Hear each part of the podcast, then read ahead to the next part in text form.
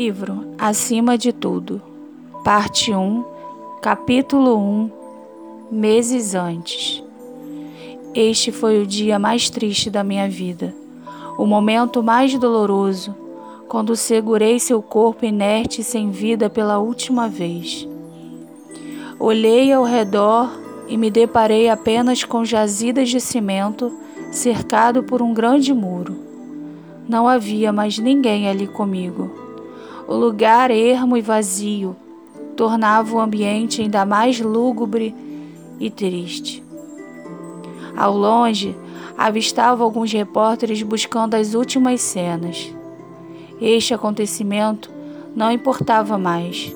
Logo estariam em busca de novos assuntos, provocando escândalos ou chocando a sociedade. Eu estava só, com pensamentos distantes, em frente ao local onde para sempre manterá meu maior bem em segurança. Como era bom estar ao seu lado. Fui feliz nos breves três anos da sua existência. Amei e fui amada. Senti a raiva tomar o lugar da tristeza no meu coração, se instalando em meu maxilar e em meus punhos. O que aconteceu foi cruel. O que fizeram comigo? O que fizeram com. Um nó apertava minha garganta. Abaixei junto ao seu túmulo.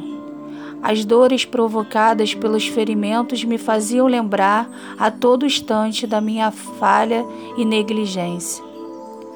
As escoriações ainda eram visíveis no corpo. O rosto arranhado e o braço imobilizado com a tala e gesso traziam-me o sentimento de culpa. Apertei os lábios, reprimindo a dor da alma. A dor física não me importava mais. Ossos colam outra vez, mas e o coração? Como prosseguir? A saudade aperta ainda mais ao pensar que jamais voltarei a vê-lo. Meu amado, falei sussurrando como uma última prece.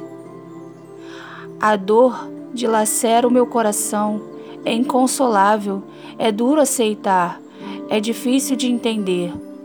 Neste momento tão dolorido, ainda procuro a última rama de força que me resta para dizer como você foi importante em minha vida. Olhei em volta, os poucos que vieram se foram, apenas a solidão me acompanhava. A última partida deixará saudades para sempre. Deixou-me traçalhada em mil pedaços. Mas por você buscarei forças para sair desse poço escuro, desse luto pesaroso. Eu me apegava às lembranças. Tudo que eu poderia carregar a partir de agora era guardado em uma pequena caixa de couro, apenas o que restara do que um dia fui e um dia tivera. Vou me reerguer e honrar a sua morte. Prometi diante de seu túmulo antes de me levantar. Caminhei para a saída em direção ao grande portão. A dor não cabia no peito, no entanto, não havia mais lágrimas para chorar. Segui a pé o trajeto até em casa. Era uma caminhada longa, porém, com certeza, me faria bem. Respirar caminhar e pensar em como seguir em frente. Às vezes, o que precisamos fazer para mudar o destino e a sorte é somente cruzar uma porta. Precisava descobrir qual abrir e tudo iria mudar. Olhei última vez para trás. Descanse em paz.